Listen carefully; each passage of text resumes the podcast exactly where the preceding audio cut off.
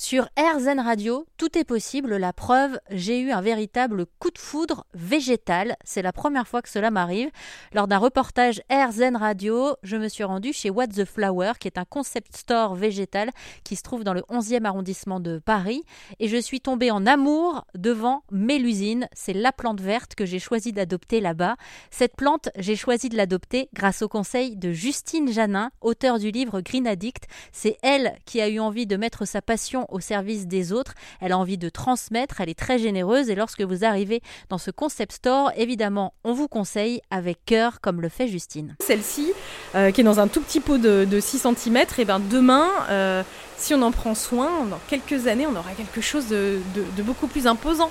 Donc il y a ça aussi, c'est qu'une plante, contrairement à une fleur que vous allez acheter chez le fleuriste, vous l'avez pour des années. Il y en a même qui peuvent vous survivre. Alors là, je, lève euh, la main. Tant que je vous ai sous la main, Justine, je vais vous poser les questions qui me passent par la tête. Comment on rempote, on rempote une plante? Il y a plein de façons. En fait, c'est des questions à se poser en amont. Déjà, il faut connaître le nom de sa plante. Il faut connaître ses besoins. Parce qu'en fait, chaque plante va avoir des besoins différents en terreau. ça va être des terreaux plus aérés, des minéraux différents.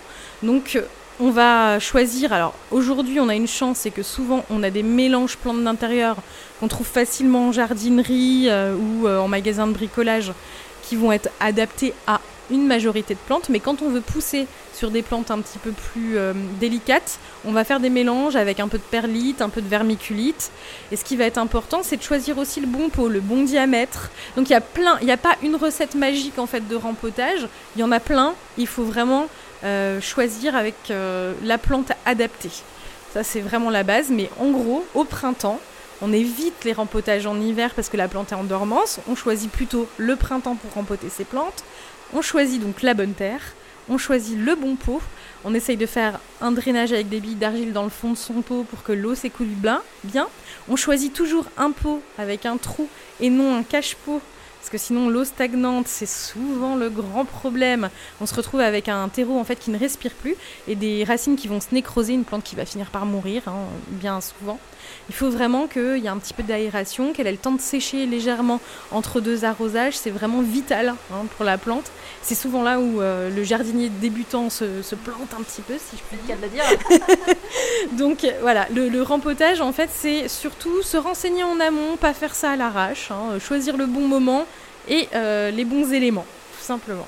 Alors moi, ce qui m'émerveille aussi, on est chez What the Flower, un concept store végétal qui mélange à la fois, vous entendez le bruit des sèches-cheveux, coiffure, couleur végétale et puis aussi un côté euh, vente de plantes vertes. C'est la qualité des plantes autour de nous. Comment vous faites pour qu'elles soient aussi vertes? Elles sont pleines de vitalité, il n'y a rien sur les feuilles qui cloche quoi.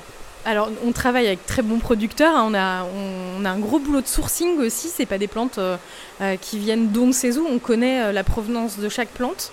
Et puis, bah, après, il y a de l'entretien en boutique. Hein. Loïc et Maxime les chouchoutent toute la journée. donc, on, en prend soin. Puis, elles sont au bon endroit. On a un roulement régulier. On a de la fraîcheur aussi. C'est surtout ça. C'est pas des plantes qui vont rester six mois en boutique. Donc, on a des, arrivages réguliers, au minimum deux à trois fois par mois.